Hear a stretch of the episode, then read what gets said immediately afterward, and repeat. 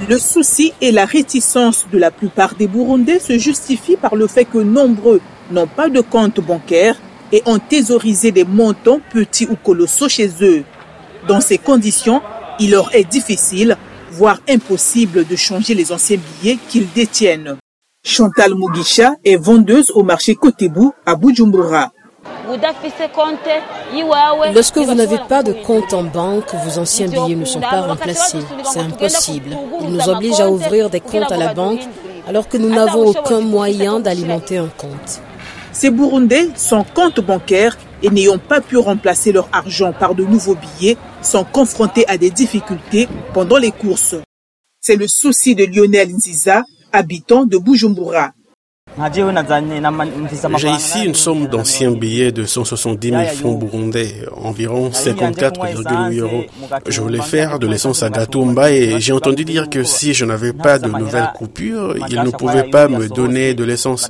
Alors je me demande comment déposer ces billets sur le compte bancaire de mon patron et je serai obligé de rester à Bujumbura.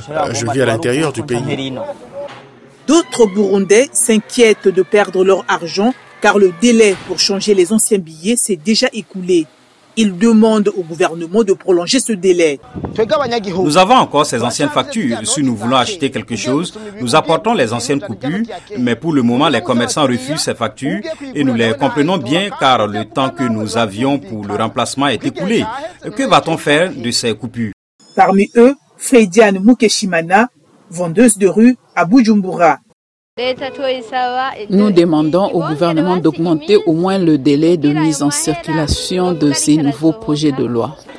Faustin Dikumana, économiste, président du groupe de réflexion par SEM, estime que les autorités doivent prendre des mesures d'accompagnement. Nous avons une économie à 70% informelle, ce qui fait que les gens peuvent même ne pas tenir des comptes bancaires.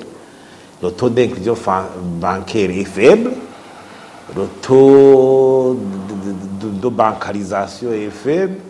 Les services financiers au Burundi, des fois, ne sont pas fiables.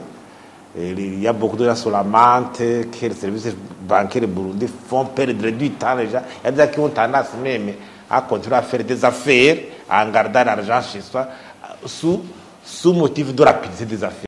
Faustin Dikumana estime que les autorités burundaises doivent en profiter pour éduquer sur la thésaurisation qui diminue l'argent liquide en circulation. Il rappelle que l'économie du Burundi est à 70% informelle, ce qui fait que les gens peuvent même ne pas détenir de compte bancaire. Le taux d'inclusion bancaire et de bancarisation est faible. Parfois, les services financiers ne sont pas fiables. D'après lui, beaucoup de gens se lamentent que les services bancaires burundais font perdre du temps aux gens.